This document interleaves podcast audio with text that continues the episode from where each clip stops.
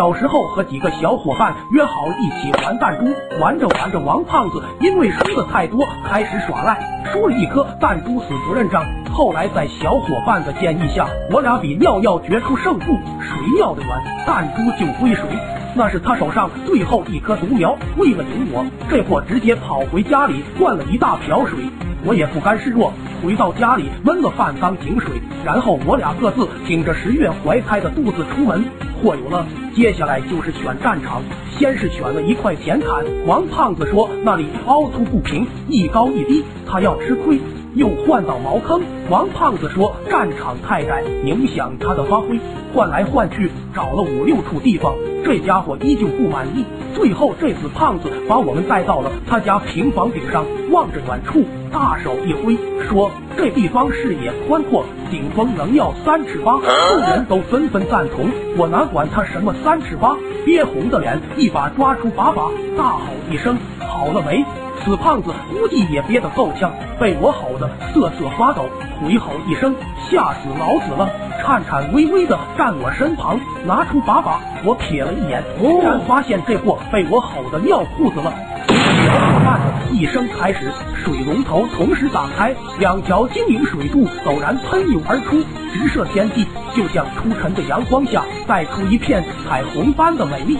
因为王胖子提前用了弹药，这场战役在我的不懈之力下结束。输了的王胖子并不服气，借了十颗弹珠说再比一次。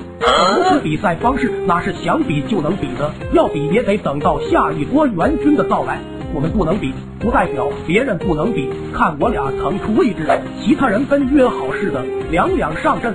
刹那间，王胖子家的房顶上枪林弹雨，炮火连天。下一波，上一波，比到后来，谁远谁近已经不能满足我们的欲望，直接将目标瞄准了对面我家墙角的一口大缸。谁把水注进去，每人输一颗弹珠。丰厚奖励的动力是无比强大的。在我蓄满力量后，奋起神威，宛如龙王附体，第一个将水喷进了那口大缸。有了我的开始，小伙伴们都得到了鼓舞，于是一个个卯足了劲，一边喝水一边喷射。结果不负所望，只有半缸水的大缸成功的被我们活生生的又加了半缸，一直玩到日落西山。各自上山干农活的爸妈挨着回家，我爸妈也在队伍当中。见我们一群孩子站在那么高玩水龙头，都气急败坏的撵我们回家。最生气的是我老爹，看看我们放水的方向，再看看那水线喷向的目的地，最后望着墙角快漫出来的大缸，脸都气绿了。下一刻，只听老爹猛然一声嚎叫：“老子的豆瓣酱！”拿着锄头就追得我满村跑。